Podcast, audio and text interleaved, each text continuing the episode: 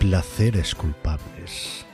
El programa de fuera de series que nos acerca a todas esas series que no nos atrevemos a reconocer que nos apasionan. Respaldados por Lorena Gil y Marichu Lazábal, ahora cuando te pregunten si ves una serie, ya puedes reconocer cuáles son tus placeres culpables.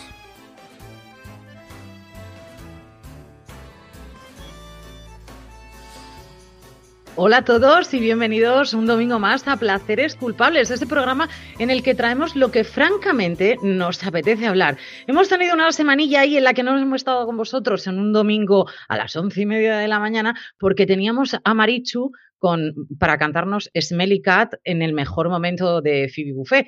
¿Cómo estás, Marichu? Bienvenida. Ahora perfecta, tenía una voz de cazallera increíble, pero sin haberme ido de farra. Es una cosa muy triste. O sea, despertarte como si tuvieras la resaca de tu vida con una voz de ultratumba, pero sin fiesta. Esto así no se puede, Marichu, nos lo estamos notando fatal. Me sentí con un cargo de conciencia increíble, pero tenía una voz espantosa, o sea, no, no, no, no. Aparte que no aguantaba hablando, que a los cinco minutos empezaba a rasparme eso como una lija. Eh, no, no, la voz era terrible. A mí me encantó porque la llamé por teléfono y hola, y yo, canta Smelicat porque es que era para hacer eso exactamente. Tenía la pobrecita, está muy pachuchilla, pero eso sí, hemos vuelto otro domingo más. Cuánto me alegro que estés bien, Marichu, para hablar de nuestras cosas, de esas cosas que vemos y que nosotras no nos sentimos culpables de ver. Cuéntame qué has visto estas semanas. Pues a ver, me he visto las dos primeras temporadas de Bob's Burger, porque lo mío es el consumo equilibrado. Me he visto eh, la primera mitad, bueno, en realidad casi toda la serie documental que tenéis en HBO de Quanon, que por cierto os la recomiendo bastante. Eh, a ver si escribo de ella esta semana. Me he visto la primera temporada de Discountry, que tenéis sus razones para ver y es una cosa muy extraña e inglesa maravillosa. Eh, me enganchaba de Serpent, de la que os hablaré la semana que viene. me he viciado completamente a Fantasmas, ya me he fundido la primera temporada y estoy a mitad de la segunda. Tenéis sus razones para ver. Y eh, me ha hypeado muchísimo, muchísimo eh, la vuelta de Line of Duty. Estoy completamente sobreexcitada. El primer episodio lo vi tres veces. Eh, Así sin más, tranquilamente. Lo vi, una vez por obligación, porque ay, tengo que escribir de ella. Lo vi una segunda porque, ay, sí, pero como estaba disfrutando demasiado, no tomé demasiadas notas. Y lo vi una tercera porque lo iba a ver mi marido y dije, vale, yo me apunto. y si hace falta una cuarta, se ve. consumo del todo equilibrado, como veis. Han estrenado ya el segundo episodio. Eh, no la veáis si no has visto las temporadas previas de Line of Duty porque no os vais a coscar de nada. Pero para los que han visto las previas, hay unos huevitos de Pascua recuperando a personajes antiguos, así un poco por sorpresa, que está muy bien, muy bien, muy bien. da mucha penita porque el equipo se está rompiendo, pero tenéis que ver Line of Duty. Marichu, por aquí nos preguntan, hola Marichu, ¿de dónde sacas tiempo? ¿No duermes? A ti te están preguntando eso. Yo no digo nada, yo lo dejo ahí y tú ya le das calor a esta, a esta frase. Si tú no, duermes, dices. Apenas. Soy una puñetera marmota. Eh, lo único bueno que tiene la pandemia es que como no tenemos vida social, todo lo que no es tiempo productivo lo dedico a leer o a ver series. Entonces, eh, yo, a ver, yo de por sí llevaba toda mi vida entrenándome para una pandemia. Esto es así. en mi cuadrilla de amigos se descojonan con el asunto. Yo soy fan. Porque yo era de estas, de vas a salir hoy, jo, es que me he liado viendo una serie, jugando a un videojuego, leyendo un libro y no me apetece. Eh, entonces siempre me ha dado bastante el ostracismo, pero es que ahora con la pandemia ya es, es lo único que nos Te lo han dejado en bandeja, Marichu. Sí, sí. O sea, mi padre y yo llevamos toda la vida entrenando para esto. Lo estamos llevando muy bien lo del encierro. Mi marido y mi madre no, pero nosotros dos estamos encantados. Yo, yo reconozco que no tengo que no tengo problema porque me pasa igual que a ti, es decir, tengo muchos hobbies, me gusta mucho leer, me gusta ver series, y no tengo ningún tipo de problema. Aparte de esos dos, tengo muchos más hobbies. Yo sí que soy la que no duermo, entonces no tengo problema en cargarme cualquier cosa, además a destajo y a cualquier hora de día, noche, madrugada, que no tengo problema. Pero lo de estoy entrenada para una pandemia, yo jamás en la vida, no. Completamente. no, yo, de hecho, en la semana que empezó el encierro, eh, tres días antes, cuando aún no había encierro, yo había grabado un programa diciendo que ojalá nos coja una gripe muy larga para que podamos ver muchas series. y eso salió justo la semana del encierro. y como, joder, qué oportuna ha estado. Y es que yo, o sea, sí, sí, o sea, yo siempre he dicho lo de a mí meterme medio año en casita, ya igual un año está siendo demasiado, pero meterme unos meses en casita, yo estoy perfectamente preparada para no... Para eso y para más. Demasiado, exacto. Si me das una conexión de ADSL, te lo arreglo todo. te arreglo el mundo. Te arreglo el mundo, sacamos programas nuevos, o sea, bien, Marichu, yo lo veo, te veo estupendo. Todo lo que necesito. Y con muchas horas de sueño, porque Marichu se las echa fenomenal. Eh, sí, efectivamente. Y lo que, y lo que haga falta. Pues yo he estado viendo cosillas, Marichu. He estado, a ver, lo, que, mm, lo que nosotros conocíamos como Miranda, que además lo he dicho varias veces, que han estrenado, que es Call Me Cat, que lo hace Majin Bialik, eh, ha acabado ya la primera temporada, o eso me ha dado a mí a entender, que hasta aquí hemos llegado. Bien sin pasarse, no me ha desagradado, ¿eh? lo que pasa, insisto, si has visto Miranda, esto te cuesta un poquito ver. Em, ¿Qué más he visto? Pues he visto Anatomía de Grey, estoy al día con Anatomía de Grey. Tengo problemas, Marichu, con anatomía. Ayer estrenó Disney el primer episodio de la temporada 17 y aún no lo he visto. Así que esto que estás tocando es, es terreno vedado, te lo aviso. Sí, te, he visto hacer. No, no, por favor, no, no. Tú no te preocupes que yo no voy a decir nada. Pero sí que voy a decir que se os puede hacer. Mmm, Durillo. Ah, pesadito. Pesadito, pese a que las tramas están bien y todo, pero pesadito. Hay un capítulo en concreto que yo creo que es de los pocos capítulos de Anatomía de Grey el que digo a que lo paso, a que no, a que me niego.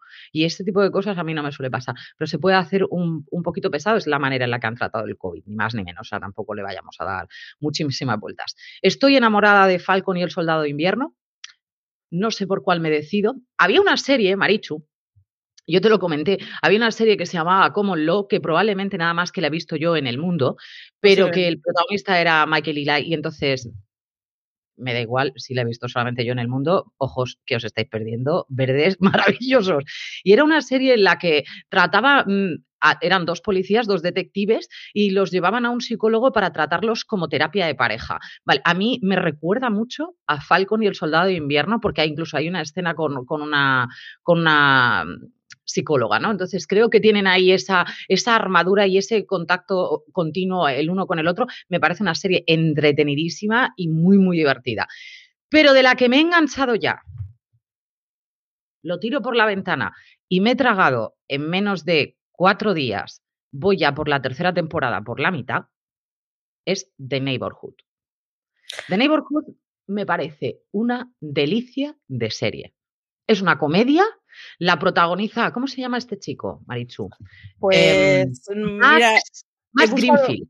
He buscado el nombre justo antes de grabar y. Max Greenfield, que ese, lo conocimos en, New Girl, que era, además era divertidísimo en New Girl. Eh, luego sale Cedric the Entertainer, que además es que se llama así, que es un cómico estadounidense que se conoce muchísimo. Y de Neighborhood también sale Beth Bears, que la conocimos en eh, Dos chicas sin blanca, creo que se llamaba aquí en España, la rubia. Em, porque si no estaríamos tú y yo, Marichu, y tú ya estarías enganchada si fuera Cat Dennings, o sea que eso lo tengo más claro que el agua. Pero en, el, claro, en este caso es Beth Bears, y es, una familia blanca que se traslada a un barrio de, afroamericanos. Mm, él es la inocencia personificada, es la dulzura. Por eso te, digo, te puede gustar mucho o lo puedes odiar a muerte, porque es que es tan alegre es una persona tan, tan alegre que dices, o lo quieres, pues es, porque es inocentón. Vamos a ver, él trabaja como mediador, no nos equivoquemos, y además luego te llega a sorprender mucho en la serie de los... Mm, de, es que él es un veterano de guerra, lo que pasa que es que no lo aparenta. Entonces me parece tan maravilloso eh, cómo le han querido dar la vuelta y cómo lo han hecho de bien, en el hecho de que los que se ven totalmente alejados y totalmente fuera de lugar, en este caso sea, eh, sean ellos, esta familia blanca, son Beth Bers con, con Max y luego un hijo pequeño. Y luego están toda la otra familia que además tiene los hijos mayores y tal. Me parece una delicia, me parece muy divertida y sobre todo muy dulce, Marichu. Nos preguntan que en, qué, en qué plataforma aprovecho para soltar el rant que soltamos en el último Watchlist. Eh, Álvaro decía, y es verdad, hay una crisis de series de televisión que nos llegan a España desde los canales americanos. Vale ya, vale ya. Mm. Yo la, yo la he visto hasta aquí todo lo que voy a decir. CBS. Neighborhood SBS. Y, y, hay varias series de los últimos dos años que no nos están llegando, especialmente con comedias ligeras. Y es como, mm, fuera de Estados Unidos también queremos ver comedias ligeras. A mí las sitcoms me han gustado toda la vida y me ha gustado siempre seguir dos o tres para un par de mediodías mientras como eh, de buen rollito y nos está faltando a llegar aquí. Eh, está muy guay, tenemos muchísimas plataformas y eso está muy bien, pero los yonkis de las series, y no son el mismo tipo de series, tienen una hora distinto, igual que una serie en Antena 3 no es igual que una serie, bueno, he puesto un mal ejemplo porque Antena 3 últimamente la verdad es que a 3 media con la plataforma lo está petando mucho, pero los canales en abierto no emiten lo mismo que las plataformas, ni los mismos tonos, ni los mismos acabados. Eh, y las sitcoms de toda la vida tienen una falta de de profundidad, iba a decir falta de profundidad, pero es que no es exactamente esto, pero series de simple entretenimiento de 25 minutos que se necesitan, o sea, se están muriendo las sitcoms y se están muriendo eh, las series de canales que no llegan aquí, así que muy mal, muy mal, muy mal. Call Me Cat es otra de las que tendría que venir. Totalmente de acuerdo y además esta es una de las series en las que a los personajes les terminas cogiendo especial cariño. A todos y cada uno de ellos, cada uno por, por como es. Yo creo que menos al niño, pequeño, porque, en fin, tiene nueve años y, o siete u ocho o algo así, y es como eh, un niño. Pero tampoco es un niño especialmente gracioso, que es que no. Tiene, sí que tiene las preguntas de esa edad que te ponen en una tesitura extraña, pero por lo demás eh, tampoco sale tanto él. Es que realmente es la amistad.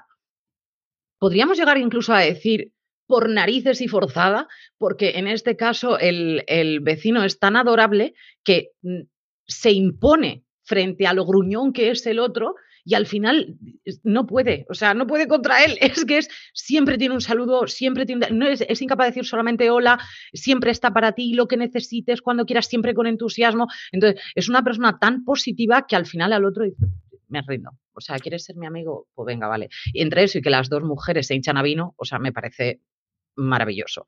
en algún momento tendremos que hablar de la presencia de alcohol en series, por cierto. Últimamente el, el antiguo cigarro se ha convertido en una copa de vino pero una detrás de otra y además sin ningún tipo de problema y sin resquemor. Y tranquilamente. A mí que no me gusta el vino, esto es complicado, Marichu. No, yo además tengo una, tengo una relación complicada con la presencia de alcohol en, en cine y serie. Reconozco que es una de esas cosas que, que me parece que dentro de 20 años nos, nos, nos, sonará rarísimo como nos pasaba con el tabaco, que está guay, es una droga legal, pero eso de que beban vino más que respirar, en fin. Sí, Juliana Margulis pionera, efectivamente. Pionera. Y claro, cuando, cuando lo hacía Juliana Margulis quedaba súper guay porque era una cosa característica de la serie, entonces estaba muy bien. El problema es que nos estamos acostumbrando a que, o sea, todo el mundo cuando llega de la calle, aunque venga de pasear al perro, se bebe una copa de vino. Me Yo estoy que sí, me parece guay, pero, pero no es una cosa tan generalizada como para que estemos acostumbrados a, la naturalidad con la que se ve en las series, la verdad. Mi frase siempre suele ser, que además es una de las cosas que le, he dicho, le digo mucho a, a, CJ, es, yo bebo muy poco, los demás beben mucho. Yo no bebo, también es cierto, pero mm, puedo llegar a tomar una copa en algún momento de la vida. Pero eso, o sea, ese beber tan ha sustituido continuo el cigarro. ha sustituido el cigarro completamente. Y al agua. al agua. Pero en esos momentos en que la serie quería explicar que el personaje está estresado y tiene un momento de estar consigo mismo, antes encendía un pitillo y ahora se toma una copa de vino. No sé, y casi le echas las manos a la cabeza, que también puedes hacerlo, ¿no? Digo yo. Mira, por aquí nos dicen, es lo de tomar un whisky en la oficina. ¿Tú qué tienes en la oficina? Yo no tengo whisky. Yo, yo tengo bombones de chocolate, eso lo tengo que reconocer. Una de dos, o somos, muy, pero igual. o somos muy sosas o nos lo estamos montando fatal o no sé, pero no nos da por alcoholizarnos así como así. Bueno, el caso es que esas son las series que hemos visto en esta semana que hemos estado, eso es lo que hemos visto en redes, y, pero también tenemos noticias, Marichu, y yo, esta es, esta es una noticia tan chorra que la tuve que traer, pero por la indignación propia del momento.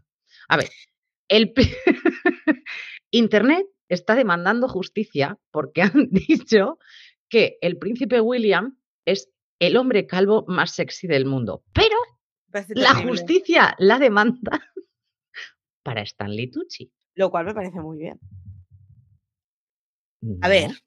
¿No conoces más calvos interesantes? ¿En serio, Marichu? Sí, conozco más calvos interesantes. Empezando por ahí, la roca.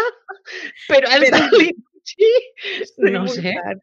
Es que Stanley Tucci es uno de esos tipos que, que o sea, la, ro la, ro la roca con una melena de dos metros rubia eh, seguiría estando muy maciza, pero a Stanley Tucci le sienta muy bien la calvicie y es uno de esos señores que con bisoñero sería lo mismo.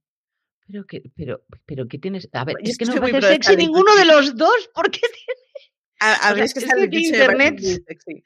¿Así ¿Ah, te parece Stanley Tucci sexy? Sí. ¿En sí. serio? Sí. Ay, Maricho, qué gusto más diferente tenemos, corazón. Es lo que hay. Que Mm. sí, mujer, que a mí me parecen sexy otras cosas, no pasa absolutamente nada. Por cierto, el sexy que se nos va, ¿qué? ¿Qué hacemos sin la cucharilla? Pues, ¿Qué hacemos sin la mercucharilla? O, o Bridgerton me devuelve al duque o primer aviso. O sea, o revolución en internet. primer aviso. A ver, era previsible. eh, una de las gracias que tiene la saga de los Bridgerton es que cada uno de los tomos está centrado en uno de los hermanos. Correcto. Era previsible que siendo el duque el marido de un Bridgerton, que si no deja de ser un postizo, eh, lo fuéramos a ver menos. Pero, ya han dicho, además lo hicieron súper oficial. Sonda tiene su tuit comunicándolo y diciendo que el duque lo que quieren es que se le vea muchas veces en la primera temporada. Eh, hay una carta desde la cuenta oficial de, de Bridgerton de la serie de Netflix eh, comunicándolo. O sea, es completamente oficial. El duque ya no va a salir en las siguientes temporadas, o al menos en la segunda temporada de los Bridgerton. Era previsible, pero yo reconozco que hubiera querido un par de escenas como en las sitcoms americanas noventeras, que cuando venía una estrella invitada de repente se oía ¡Uh! y todo el mundo aplaudía. Pues yo quería eso. Entonces Totalmente simplemente le damos una cucharilla, chupa la cucharilla y sale de casa. Yo no quiero más. vas. o sea, yo le no, pe- no- era muy poco invasiva mi petición. Yo entiendo que, que en las siguientes temporadas me parezca demasiado, pero me da la sensación de que esto va a ser controvertidito y, por otro lado, que se va a explotar que, ojo, no era el único macizo que había en esa serie. Pero claro, es que era, Era el más macizo. De, era tan dios de ébano chupando dos cucharillas que, que, Claro. que, en fin. O sea que nada, es lo que hay. Mira, y por aquí por aquí efectivamente. ¿Que eh, ¿Va a ser el rumor Black es que va? Exacto, es, ese es el, el rumor que se suelta, que tenía sentido que no estuviera, pero que además no quiere simplemente un cameo de un episodio porque eh, su idea es ascender. A, mí me parece bien. Que, lo que pasa es que tenemos todo muy reciente la, la muerte del actor de Black Panther, que de Sí. hecho anoche yo estaba viendo una, em, no me acuerdo cuál de, no sé, hay mil de Marvel, ¿vale? O sea, no te puedo decir. Una, la que es que se enfada el uno contra un bando contra el otro. Ahora no me acuerdo cómo se llama, la que es Capitán América contra Iron Man y se dividen los dos bandos y salía Black Panther. Soy lo peor. Gra- gracias, Iván. Civil War. Em, yo para no sirvo para los, no- sirvo para los nombres, pero ese momento en el que yo vi a este actor me, me, eché para atrás, Ya, porque todavía eh, con una persona tan tan joven, ¿no? Y, y, además con tantísimo futuro por delante, que además las masas era ya exageradísimo, y cómo se nos ha ido tan pronto, ¿no? Entonces, es algo que se te queda en el tintero. Y luego que los fans, yo no sé hasta que, bueno, a este es que ya le han cogido cariño, pero las mujeres van a aceptar Black Panther, fenomenal. Pero, pero no sé yo, los que son realmente seguidores de esta saga, hasta qué punto. Pero bueno, alguien va a tener que seguir Black Panther. O sea, si no es este, tiene que ser otro. es que, este a, ver, bien. no es que hayan despedido a un actor, la alternativa es que no Claro, vuelva a ver no Black hay, Panther. claro. Eh, pues ya está, hay que... No, no digo Y- superarlo y pasar a otra cosa, pero, es que la decisión es clara. O, o- O esto o o nada. cierras esa saga y ya se acabó, lo cual, pues hombre, no es No por creo. nada, pero siendo un superhéroe racializado y siendo una minoría, pues, ¿qué quieres que te diga? Ya Que me no parece mala eso. pata. O sea que. Pa'lante. El que, el que también en su momento salía de un lago y nos hacía babear como, como locos era Colin Firth. Ahora ya no, ahora si sale del lago como si se queda en el lago y si se queda metidita hasta aquí por si tiene un poco de fresco. Pero Colin Firth es uno de los hombres que también Marichu tiene ahí en su cabecera momentos sexy, pero porque Yo es que soy como a mí me gustan mayores, esto es lo que hay. A mí también me gustan mayores, pero ya, en fin, bueno, venga, En vale. ¿Qué le pasa a Colin Firth? Pasa una cosa muy loca. Imaginaros que os dicen que hay una, serie documental de True Crime que van a pasar a ficción y que la va a protagonizar Harrison Ford. De entrada ya es bastante. ¿What? Bueno, pues en esas estábamos con The Staircase, que es una serie que podéis ver en Netflix, una serie documental que tiene una premisa bastante curiosa y que explica cosas muy guays, la verdad, la serie. Eh, y básicamente han dicho que Harrison Ford se ha bajado de del barco y que ya no va a protagonizar esta serie, pero que Colin Firth coge el testigo y da la vida a Michael Peterson, que es como se conoce al personaje de The Staircase y que igual alguno suena porque el señor es escritor y debe tener un par de libros que han vendido bastante. The Staircase además es un documental de True Crime. No estoy segura si yo he llegado a escribir de él, pero muy, muy, muy recomendable. Eh, en donde es de estos eh, True Crimes que además tienen un punto divertido, digamos, entre comillas. Ahora saldrá la gente diciéndome que matar está mal, ya lo sé, ya lo sé. Pero la premisa es, es que hay un señor que de golpe llama a urgencias porque su mujer se ha caído por las escaleras y se ha matado. Se ponen a investigar el asunto, empiezan a pensar que él igual es culpable y se dan cuenta que hace unos años le pasó exactamente lo mismo, pero con otra mujer en otro país. Lo cual, estadísticamente... La probabilidad. A ver, yo no quiero prejuzgar, pero, lo poco que recuerdo de combinatoria, pese a que son dos elementos independientes, me dicen que es poco probable. Bueno, el caso es que eh, eh, el documental básicamente va sobre su caso judicial y cómo intenta avanzar sobre el caso judicial. El caso tiene sus, sus giritos, sus entrevistas interesantes, es, es, muy, es muy adictivo como, como caso de True Crime. Y luego además explican muy bien qué suponen los costes de una causa judicial de este, de este calado en Estados Unidos, con cifras. Y es una cosa espectacular. Este es un señor que vivía muy bien, muy descansado, había vendido muy bien uno dos libros suyos, tenía más de un millón de dólares para gastarse en casinos y decidió en vez de casinos gastárselo en abogados. Y se funde todo su patrimonio y además te van, o sea, te van narrando en qué momento el patrimonio empieza a escasear, eh, de dónde hay que recortar. Y dices, con independencia de este caso, luego cuando te pones a, a ver eh, casos estaba pensando como el del español que está ahora en cadena perpetua en Estados Unidos.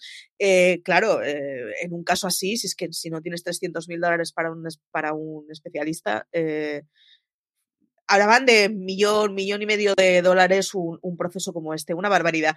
Así que el caso está muy guay, podremos ver a Colin Firth, que siempre está muy guay, y podemos ir calentando motores viendo The Starcase en Netflix, que mola mucho. Yo es de estas que me he ventilado un par de veces porque es de estas True Crimes que me gustan bastante. El hecho, pero la serie todavía no ha salido, ¿no, Marichu?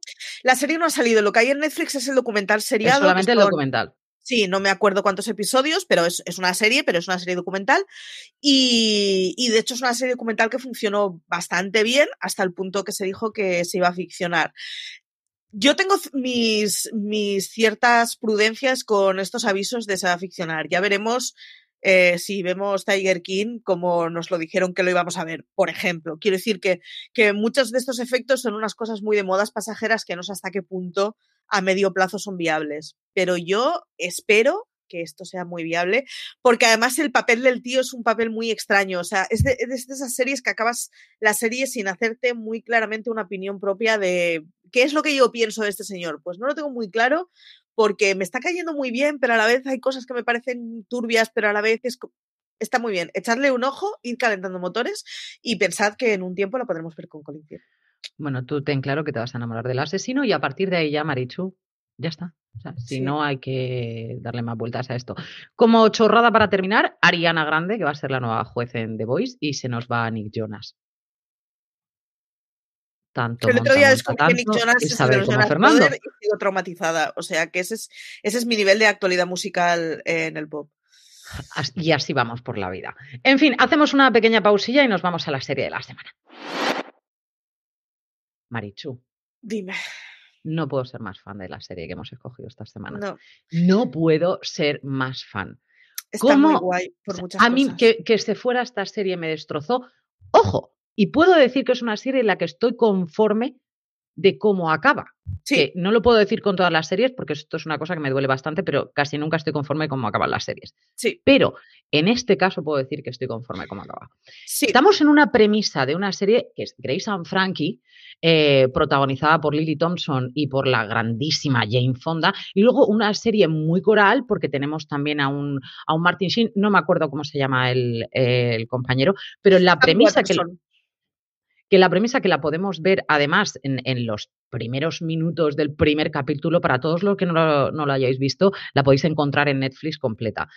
Es, mm, son dos mujeres que se llevan fatal, ¿no? Lo siguiente, una es mm, hippie, hippie, hippie, que se quedó en los 70 y además muy bien, flower power in the air, o sea, una cosa muy, muy loca. Y luego tenemos a la otra que es Jane Fonda, hiperpija, muy estupenda, con sus mechones de pelo locos y sus historias y sus camisas impolutas, y sus respectivos maridos, en los que encontramos eh, a dos personas, dos personajes además que nos caen bien de entrada, son dos abogados, son dos socios además, que trabajan en el mismo bufete de abogados, y ellas quedan a una cena. Y a partir de ahí es cuando los maridos por fin les dicen que están enamorados el uno del otro y llevan así 20 años que se dice pronto La cuando además tienen una caterva de hijos entre todos. O sea, la premisa es maravillosa.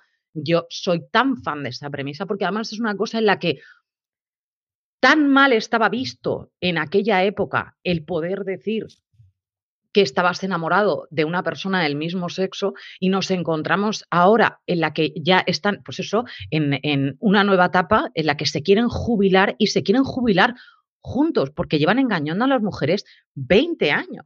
Es Claro. una serie muy chula por muchas cosas. La historia de ellos Sí. es preciosa, el rollo de Pero la de ellas es... llevamos dos décadas encerrados en una vida que no nos gusta. La historia de ellas es fantástica. Llevo toda mi vida junto a un hombre haciendo de mujer de, porque ambas Sí. de alguna forma hacen de mujer de, incluso la hippie es una hippie que no trabaja, no sé Sí, cómo sí, sí, decirlo. sí. Es mujer de abogado con pasta.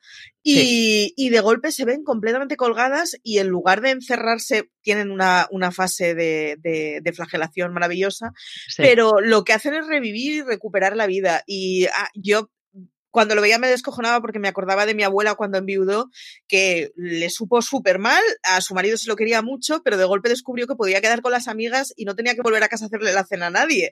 Y es, es- claro, un y es- descubrimiento estupendo. es la cosa maravillosa en donde dos señoras que tienen más de 60 años descubren que ellas pueden ser las protagonistas de su vida y es una cosa maravillosa, preciosa, en donde se habla de el futuro por delante que tienen los cuatro porque ellos no hacen Sí. de malos. Ellos son simplemente dos personas que estaban metidos en un lío porque no podían decir públicamente que dos abogados de prestigio eran homosexuales, estaban juntos y dejaban a sus mujeres por un señor. Esto es así.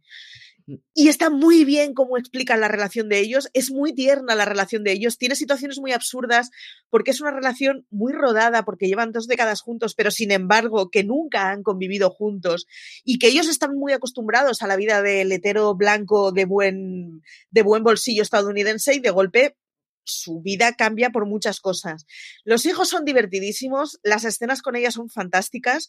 Hay una cosa que me flipa y es que por fin se habla de que la gente de la tercera edad también tiene vida sexual y está muy bien explicado y está muy bien el rollo ese de que, son señores de 60, 70 años, no están muertos. Eh, si Dios quiere, les queda mu- mucho tiempo por delante aún, como para dedicarse a estar todo el día encerrados en su casa viendo a Ana Rosa Quintana. Tienen muchas cosas que hacer en la vida, está muy guay explicado, está muy bien la situación de los hijos, los hijos están todos como cabras. Y los cuatro protagonistas están muy bien, pero ellas están increíbles. O sea, yo, eh, Lily Aldrin ya la quería del oeste de la Casa Blanca, pero mm, me convertí en uber fan de Jane Fonda. Yo no me habría criado con Jane Fonda. Yo a Jane Fonda no la conocía de nada prácticamente, más que era una señora del pasado. Y me enamoró completamente. O sea, están increíbles. A ver, lo primero es que mm, toda la serie está llena de actores especialmente buenos. No todos, todos, pero casi todos. Los fundamentales, desde luego, sí. La hija mayor para mí es de lo mejorcito que yo he visto en años. O sea, porque es brusca, mm, pero la quieres con la Sí. fuerza de los mares, porque además es la que te dice la verdad, las verdades como templos y es la que tiene más cabeza, sin ningún género de duda. Además es la anti-amor, la anti-todo, pero al fin y al cabo es una persona que lo que se siente es sola, ¿vale? Pero me parece de los personajes más bonitos que yo he visto en tiempo, porque es Sí. tan contradictorio para ella misma que me parece genial. Ahora, la relación de Jane Fonda con Lily Thompson, no hay que olvidar que ellas son amigas en la vida real desde hace más de 40 años. Sí. Eh, son muy, muy, muy, muy amigas. Eh, Lily Thompson, además, es que, eh, si no me equivoco, si, si, no me falla la memoria, Lily Thompson además es gay. O sea, que, que todo esto es una premisa que además a ella como que le toca más de cerca. Thompson no, Tomlin, por cierto, que estamos diciendo Tomlin, que estamos diciendo aquí. aparte de todo eso, es que ella... Mm, con la amistad que demuestra con Jane Fonda es muy parecida a la que estábamos hablando, hablando antes en The Neighborhood. Ella es tan adorable que se impone a la otra persona pese a que la otra persona le tiene una manía especial. Pero es que a ella no le puedes coger manía porque es tan, de ver, tan dulce que es muy complicado tenerle manía. Sí que es cierto que vemos a dos personas mayores de 70, porque además Jane Fonda, eh, luego ya llega un momento en el que uno de los capítulos ya dice incluso más o, más o menos la edad que, que de verdad tiene, y estamos hablando de gente bastante mayor, pero que tiene muchísima más vida que cualquiera de sus hijos. Es una pasada. es impresionante. A mí me dejó totalmente loca como la amistad de ellas evoluciona de no te soporto a tú eres mi bastón y ya no sé estar sin ti. Sí. la amistad de ellas es de lo más bonito que yo he visto en serie hmm.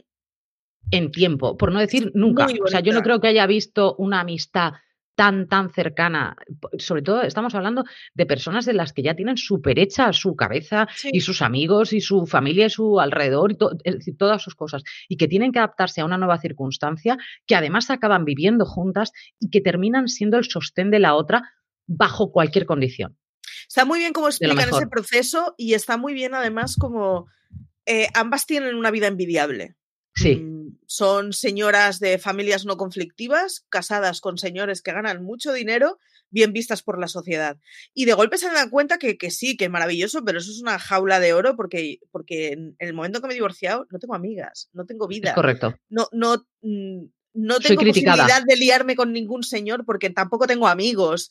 Eh, da igual que mi marido me haya dejado, soy, soy eso, soy criticada, soy la abandonada, la señora a la que han dejado de vieja tirada. Y, y, es como, pero, pero soy mucho más que eso y lo que hay que hacer es rehacer la vida. Y está muy bien además aquí porque eh, Jane Fonda y Lily Tomlin eh, tienen caracteres diametralmente opuestos y se toman la separación de forma opuesta completamente, pero sin embargo de una forma muy compatible en ambas. Y es que en el fondo ambas se dan cuenta de, es que mi vida era ser la señora de, y o cambio el chip o decido que me entierro en vida y pues eso, pues me pongo en una, en una maquita a ver la tele hasta, hasta que casque y punto. Y está muy guay como lo enfrentan y está muy guay como señoras que se han casado muy jóvenes y señoras que han estado con su marido toda la vida, de golpe descubren que la vida en muchas cosas es más grande de lo que ellas pensaban.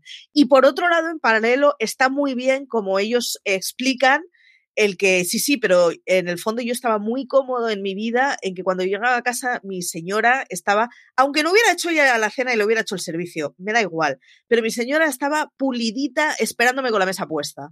Y de golpe mi vida es completamente distinta, es un paradigma distinto, mi pareja resulta que trabaja, mi pareja resulta que es un señor y ahora el episodio en que ellos explican que son gays y que están juntos delante de toda la caterva de amigos es de los episodios más bonitos que he visto en tiempo. Y, y no es no juegan a hacer un episodio en donde pasan cosas malas y entonces te pones triste. En general en esta serie no juegan a eso y sin embargo emocionan constantemente con muchísimas situaciones. Es una de las series más emocionantes que he visto. O sea, yo las dos primeras temporadas me las pasé llorando eh, enteras, no porque pasen cosas malas, sino decir, oh Dios mío, lo que acabo de ver es, o sea, es precioso. Es que yo creo que consiguen transmitir esa parte emotiva y luego, mm, obviamente no tenemos la edad de ellas, Marichu. No, no. Espero que sea obvio, no tenemos la edad de ellas, pero desde luego sí que yo creo que es una parte en la que nos ponemos en el papel de ellas, ¿vale? En la situación de ellas, en la que, ¿qué nos pasaría? llegada a esa situación y cómo podríamos reaccionar. No todo el mundo reacciona de la misma manera. Hay que entender que en el caso de Jane Fonda, ella viene de una familia más bien eh, más fría en ese sentido, mientras que, mientras que la familia de, su amiga viene de una familia súper cariñosa, súper hippie, en la que todo se habla, en la que su marido es su mejor amigo, la otra no. Hace mucha gracia como explican que el marido la ha dejado, pero claro, continúa siendo su mejor amigo. es que es su mejor amigo, eso es muy quedan difícil. juntos para hablar y para decir estoy completamente rota porque mi marido me ha dejado y quedas con tu marido para decir eso porque es la persona que has utilizado de apoyo toda la vida. Y en cambio los otros, en el momento en que se separan, es como, si es que yo en realidad no tengo mucho que contarle a este señor que ha vivido conmigo toda la vida. Soy muy dependiente de él, pero nunca hemos sido amigos. Pero son los que mantienen la sociedad elitista, en este caso, los que lo mantienen en, perfecta armonía. Porque hay un capítulo en concreto que hay un entierro y el, el, marido, en este caso Martin Sheen, decía, mm, es que yo ahora con mi pareja actual, que es él, no, quiero ir con quién quiero ir, con Jane Fonda. ¿Por qué? Pues porque ella sabe cómo comportarse en estas situaciones, mientras que este hombre va con unos zapatos que no pegan, va de esta manera todo hippie, va así y lo puedo querer mucho, pero es que me va a dejar mal en sociedad, porque los otros mantenían una cara hacia la sociedad muy, muy performance total, mientras que a los otros les daba exactamente igual lo que pensaran de ellos porque eran así y punto. Entonces, es una manera de ver la vida tan diferente la que tienen la una de la otra que me encanta cuando llegan a comulgar en lo que es la base de todo, el principio de todo, que es, tú estás para mí, yo estoy para ti. Sí, es, es, muy chulo y además es muy chulo el momento en que ellas se dan cuenta de, oh Dios mío, mi, mi enemiga de golpe se ha convertido en mi hermana. Em, exacto, exacto. y además, como alguien la toque, le reviento, que esta es otra de las cosas fundamentales, es decir, la defensa en la que salen la una de la otra. Estamos hablando de una persona tan hippie que además es que no trabaja, como decías, como decías eh, eh, Marichu tú, y además, pues eso, pues que lo mismo fuma peyote, que hace tal, o sea, que está totalmente loca y la otra quiere probar todo también, ¿eh? Ojito. Pero estamos ah, hablando de que era una empresaria estupenda. Sí, sí, la otra descubre con 70 años que hay mil cosas en la vida que yo no he probado y que igual ya tengo ganas de probar. a que lo pruebo. Y el alcohol, aquí una vez más, es presente que parece sí. Town. O sea, yo creo que falta el momento copa gigantesca de, de Courtney Cox y que se lo pongan a ella, porque lo que llega a beber esa mujer no es ni medianamente normal. Hay un momento de Jane Fonda con el anteojos para dormir, puesto un poco por encima, y una botella, no recuerdo de qué licor, pero es un licor blanco, que es como, madre mía, necesito Ginebra. un póster con esa imagen yo quiero un póster con esa imagen. Es, es maravilloso, es maravillosa la empresa que montan juntas, es maravilloso el hecho de que a esa edad tengan la fuerza para montar una empresa, porque al fin y al cabo Jane Fonda era empresaria y había levantado un imperio de belleza en este caso, entonces los contactos los tiene. Y que a esa edad, esa es otra de las cosas, de las premisas, que mm, a esta edad tú que eres mi hija, no vienes a preguntarme a mí que llevo más años que tú haciendo esto, pero tú, hija mía, no piensas que vas a hundir la empresa que te he dejado. y ahora me estás intentando dejar pasar así como de soslayo, pero sí está te doblo, muy bien cómo plantean esas cosas. Eh, cómo plantean además el remordimiento de Jane Fonda de yo me retiré del trabajo no porque ya me quisiera jubilar, sino porque me parecía que ¿cómo voy a trabajar yo siendo la señora de quien soy? Teniendo el dinero que tengo, lo que me toca es pasárselo a mi hija y, retirarme, pero, pero no porque me apetezca, sino por una cuestión de, de, convención social, de cómo voy a ser yo una señora trabajadora. Y de golpe se da cuenta que prefiere mil veces ser una señora trabajadora que ser una señora que está en su casa todo el día con la manta. Claro, eh, yo de verdad es una de esas series, o sea, me parece que deberían verlas absolutamente todas las recién enviudadas de la generación, estoy pensando eso, de mi abuela, que descubrieron de golpe que, querían mucho a su marido, pero que había mucha libertad eh, en una vida sin un marido que, que, fueras efectivamente la persona que va detrás. Y es, es preciosísimo cómo está explicado, es preciosísimo cómo explican el amor en la tercera edad, a mí es una cosa que me parece o sea, yo es que no, o sea, yo con las señoras con las personas mayores no puedo. O sea, a mí ponme cosas de niños y me dan un poquito igual. Pero ponme a un señor mayor y yo lloro a la primera de cambio. O sea, Luego además vais a ver toda la emotividad. Vais a ver que es un poco incluso insultante, podríamos llegar a decir, hay una etapa ya dentro de, dentro de las series, si no es la última, es la penúltima temporada, yo, la penúltima temporada, en la que los hijos eh, deciden que sus madres ya no están para tomar decisiones. Sí. Entonces yo creo que es de lo mejor que yo he visto cuando dos madres se ponen en pie de guerra y mandan a todo el mundo a freír monas y a decirle, tú quién eres para decirme a mí lo que yo soy o no soy capaz de hacer con la edad que tengo. Por aquí nos preguntan, muy bien esos momentos. ¿Consoladores es la, la, empresa? Entre otras cosas. Efectivamente. O sea, pero efectivamente sí que van hacia, hacia la vía sexual porque lo que decía antes Marichu, es decir, que el sexo se sigue teniendo a esa edad. De hecho, de las, em, las enfermedades de contagio sexual en los asilos es una cosa abrumadora. Entonces, barbarísima, sí. Es barbarísima. Entonces, dice por aquí, bravo, bravo, totalmente de acuerdo. O sea, es decir, eh, son cremas, son especiales, ¿por qué? Pues porque hay cosas que a determinada edad ya no se pueden usar, las mismas que cuando tenías 40, que cuando tienes 70 o cuando tienes casi 80. Tengo una amiga que es bióloga y... ¿Viejóloga? Sí. o sea, ella es psicóloga, pero está especializada básicamente en, en, en, tercera edad y en los efectos de, del Alzheimer y de demencias y tal. Y básicamente trabaja solo con ancianos. Y, y claro, y, y, es que, y ella te cuenta, ¿no? ¿no? Es que, o sea, nosotros tenemos en la cabeza que la gente cuando cumple los, no sé si 60, 70, cada uno tiene una barrera distinta, pero es igual, que llega un momento en que lo único que tienen que hacer es esperar llegar a la muerte. Y luego pues te vas a una residencia de la tercera edad y efectivamente en cuanto los juntas con otros de su misma edad, tienen muchas cosas que hacer que no es esperar a la muerte. Una de ellas es la vida sexual, pero no es la única y está muy bien como se explica. Yo, yo es, que es eso, me acuerdo de mi abuela emocionada porque quedaba con las amigas, en teoría, para caminar, mentira podrida, quedaban para merendar y marujear. y básicamente se pasaba la tarde marujeando qué es lo que toca hacer cuando te ves con amigos, tengas la edad que tengas. Y el rollo ese de mi abuela emocionada porque de golpe había descubierto que se podían tener amigos, porque tengo algo más que hacer que cuidar de otra persona, es maravilloso. Yo quiero pensar que en nuestra generación no nos pasará tanto, porque nuestra vida como individuos tiene más sentido, pero está muy bien como explica una vida de unas personas que solo había tenido sentido en pareja, incluidas las de ellos, Sí. Eh, crecen de una forma muy distinta por su género, por su condición, por su carácter, por todo. Y es una preciosidad cómo se explica. O sea, es que es Recomendadísima Grace and Frankie esta, esta semana para nosotros. Ya veis que es una de las series que llevamos en el alma maricho. Yo además fue una de las cosas en las que coincidimos enseguida que dijimos, ¿qué comedia podemos traer? Y Grace and Frankie. Sí, sí, sí, sí. O sea, además es muy graciosa, ¿eh? O sea, os vais a, es reír muchísimo. Tiene unas líneas de guion fantásticas y ellos están increíbles todos. Principales, secundarios, todos. Hay cosas muy locas. Están muy Hasta la intro está bien. Hasta la, intro, es muy chula. La intro es muy chula.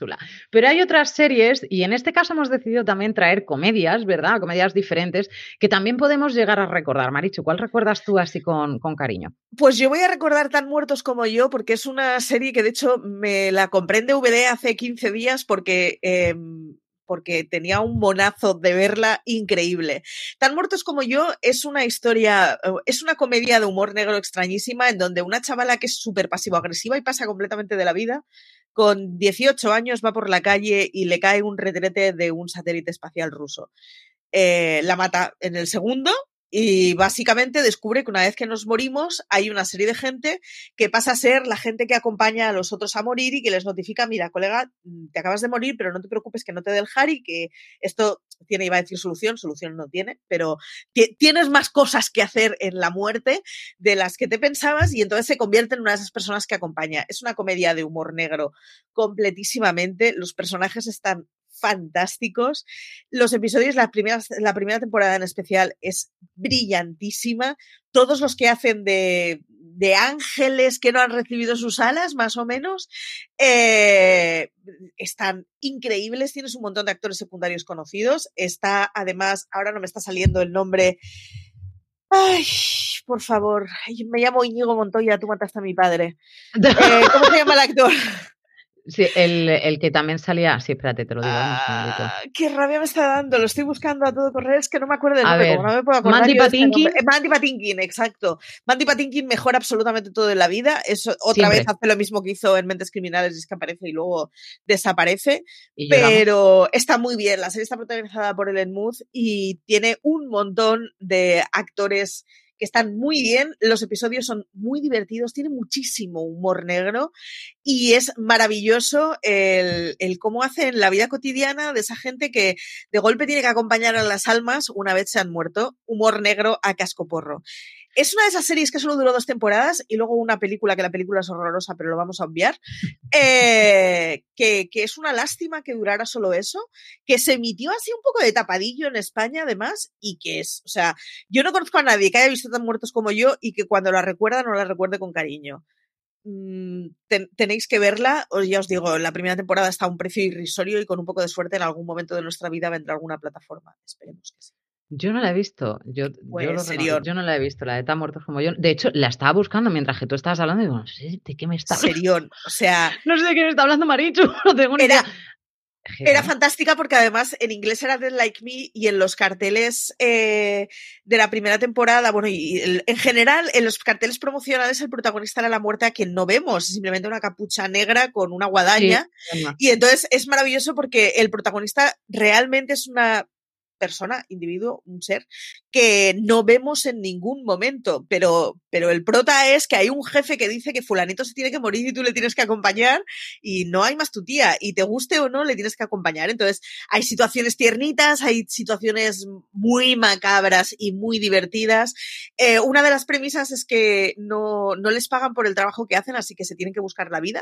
Y buscar la vida significa que ella decide trabajar en una empresa que es el maldito infierno en la tierra, pero otros deciden robar a los muertos, por ejemplo, como forma de vivir. O sea, Nada, esto es libre. esto es Claro. libre, búsquese la vida. Y, y está muy bien, está muy bien. Es una serie muy socarrona, te la ves en una semana tontita. Eso, eh, si tenéis un resfriado tonto una ¿Tonto? semana de estas, te la ventilas porque es una serie que se ve muy rápido, es muy amena. Patinkin está increíble. Patinkin siempre, Y- así- siempre está increíble. Patinkin siempre está increíble, es lo que hay. Por cierto, va a volver CSI Vegas. No sé por qué me acabo de acordar. Eh, ahí os lo dejo. Buscaros la vida. Y, y a- y ala. Eh, pero, pero eso, eh, está fabulosa, los actores secundarios son muy buenos, están varios además que conocemos, una de ellas es Jasmine Guy, que, que es una de esas actrices eh, negras que hemos visto en Anatomía de Grey, estoy viendo en Crónicas Vampíricas, pero que conocemos de haber hecho de secundaria en 200.000 series, o sea, es de esas caras que cuando la veáis la reconoceréis. Y eso, que se ve muy fácil, que es muy entretenida, muy divertida y que quiero más comedias como esta. Yo te traigo una comedia negra, negra, negra. Además, decían que el, el personaje de House está inspirado, por una parte, eh, lo vimos en MASH, ¿vale? En Hawkeye Pierce, en el, Sí. en el personaje de Hawkeye Pierce. Y la otra parte de House estaba inspirada en este, en este personaje que es de la serie Becker. Becker es una serie en la que ahora es cotizadísimo y en su momento lo fue. Estamos hablando del protagonista de Cheers, de Ted Danson, pero que luego tuvo un momento ahí de super parón hasta que el hombre crió canas y a partir de ahí ha vuelto otra vez a, a la vida y a ser premiado y ensalzado y llevado a los altares.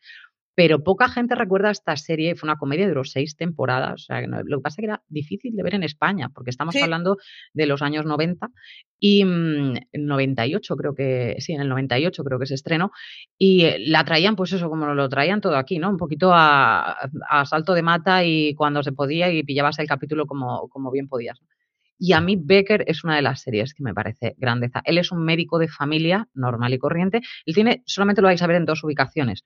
Una, en, un, en, el diner que tiene cerca del trabajo y lo otro directamente en la consulta suya de médico. Ya está. Es lo más desagradable que os podáis llegar a imaginar. O sea, es desagradable hasta la médula, o sea, hasta insultar y hasta lo que haga falta. Ahora, ¿por qué lo quieres? No lo sé.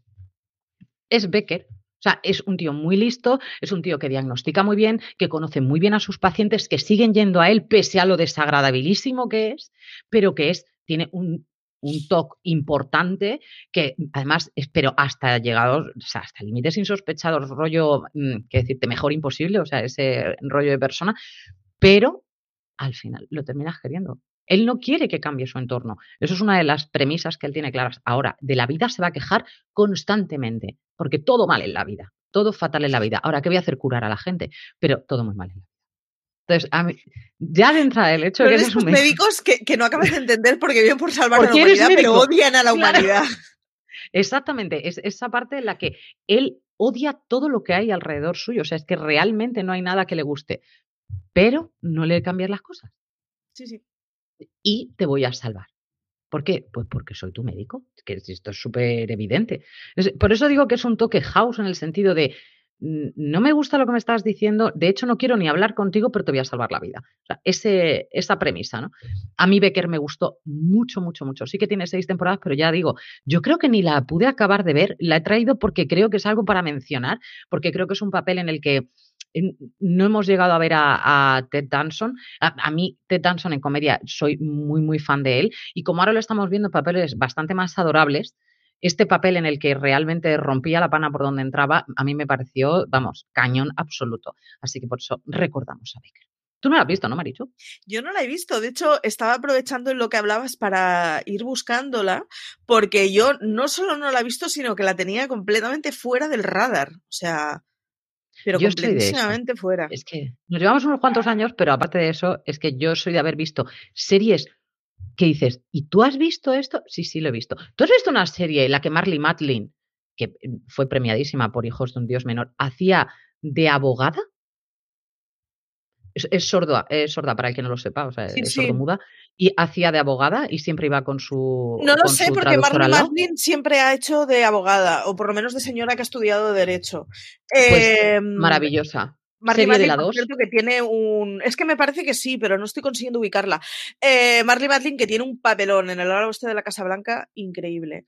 Pues pero es lo más parecido a la serie que yo te digo es lo más parecido a la serie que yo te digo. De hecho, era así constantemente. Y luego, eh, también, claro, le echaban, creo recordar, ¿eh? que era en la 2 y luego veías cosas dentro del mundo de, la gente que es sordo-muda que nosotros, y sobre todo en aquella época, no podíamos llegar a entender. Es decir, que nosotros ahora, si suena el teléfono, por lo menos se ilumina o vibra o algo. En aquella época, que entonces se apagaban y se encendían las luces de la casa.